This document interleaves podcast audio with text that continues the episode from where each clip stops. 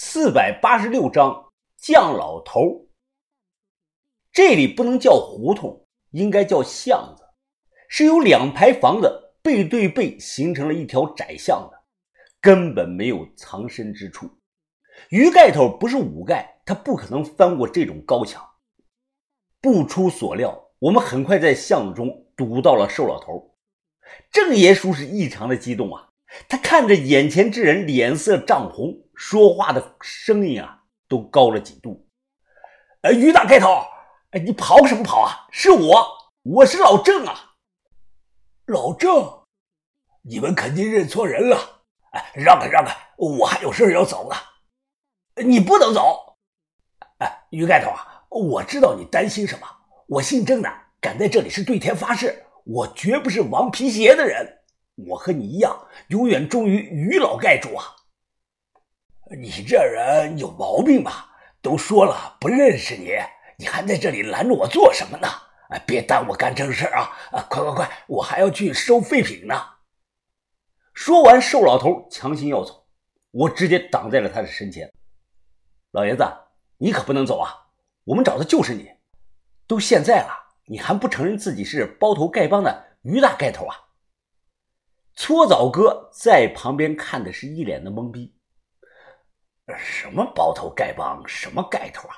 哎，不是哥们儿，我说你们到底是什么人呢？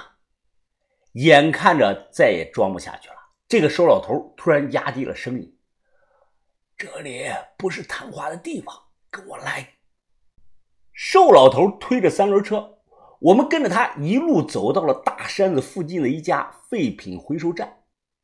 废品站旁边有两间平房。他掏出钥匙开了门，让我们进去。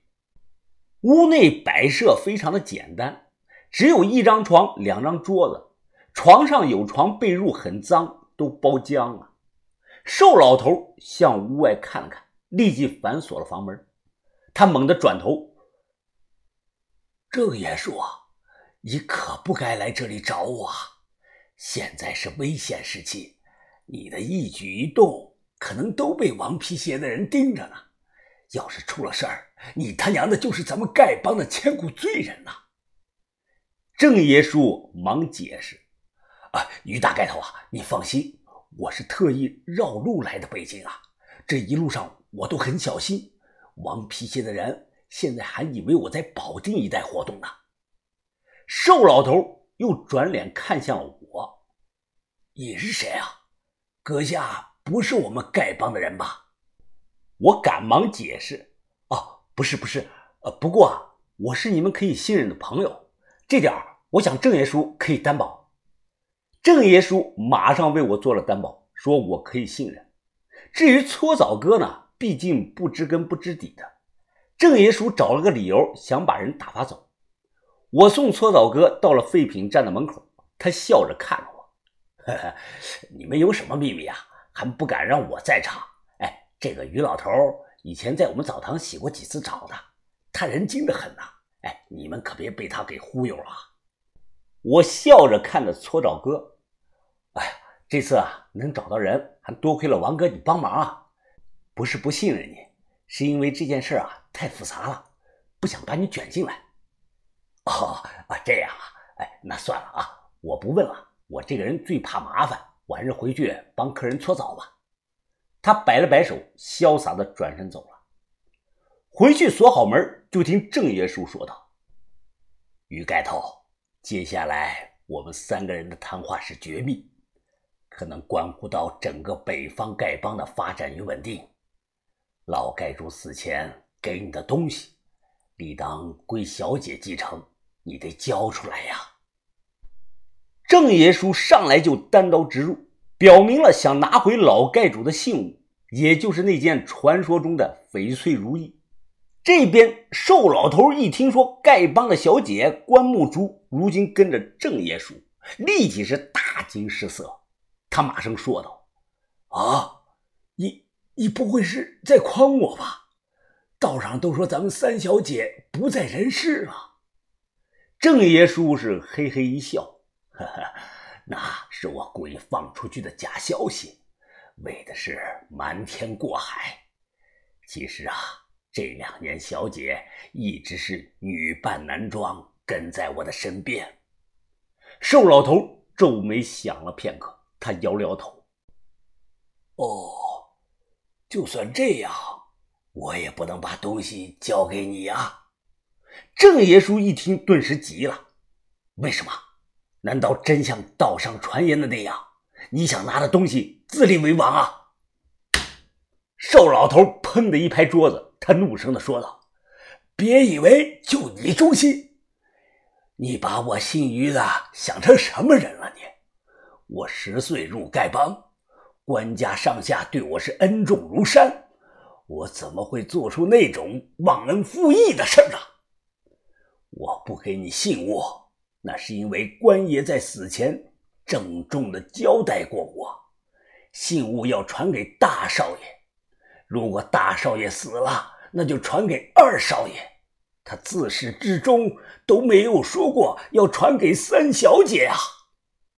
郑爷叔脸上一愣，随即他是勃然大怒：“我不同意！那两个人好吃懒做的，对外早忘了自己丐帮的身份了。老丐主糊涂啊！”郑爷叔是越说越激动。三小姐性格坚毅，年纪轻轻的就成了帮内的五丐。论人品、能力、学识，她哪一点比不上大少爷和二少爷啊？你我都不是瞎子，应该都能看出来，她最有资格继承老丐主的位置。瘦老头立即摆了摆手：“啊，我明白你的意思，但官爷就是这么交代的。”自然有他的道理。三小姐是咱们包头帮最年轻的五丐不假，我呢也认可她的能力。但我就问你一件事儿：咱们丐帮从东汉年间成立到现在一千多年了，可曾有过一位手握实权的女丐主吗？我想没有吧。郑爷叔此时是面色难看，瘦老头激动的说道：“哎呀，这是咱们老祖宗制定的规矩呀！不论是盖主位置还是帮主的位置，千百年来都是传男不传女的。别说咱们，就是天王老子来了，也不能坏了规矩。”郑爷叔瞬间瘫软，是面如土色。所以啊。老郑，你还是放弃这种让三小姐上位的念头吧。一介女流，就算拿到了信物，也难以服众的。咱们谁都没有那个胆量，坏了规矩。我这个时候啊，举起了手。呃，那个，我是外人，我就发表一下个人的意见吧。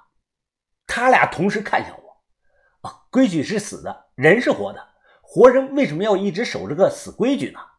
呃，不怕二位笑话，我和你们丐帮啊，算是同级不同门。我干的是摸金行当。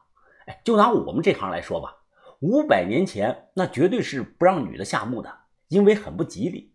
但是呢，哎，你看现在我们这行，女后勤最少有三成的比例，十个团队的后勤最少有三个是女的。哎，这说明什么呀？这说明有些规矩早在无形中被打破了呀！哎，您说对不对啊？瘦老头听后，他皱皱眉头，大声的说道：“小子，你不是我们的人，没资格对我们的帮规评头论足。反正我不答应。你们赶紧走吧，今天咱们就当没见过面。我把话挑明了，除非我死了，否则……”信物我绝不可能交给你们。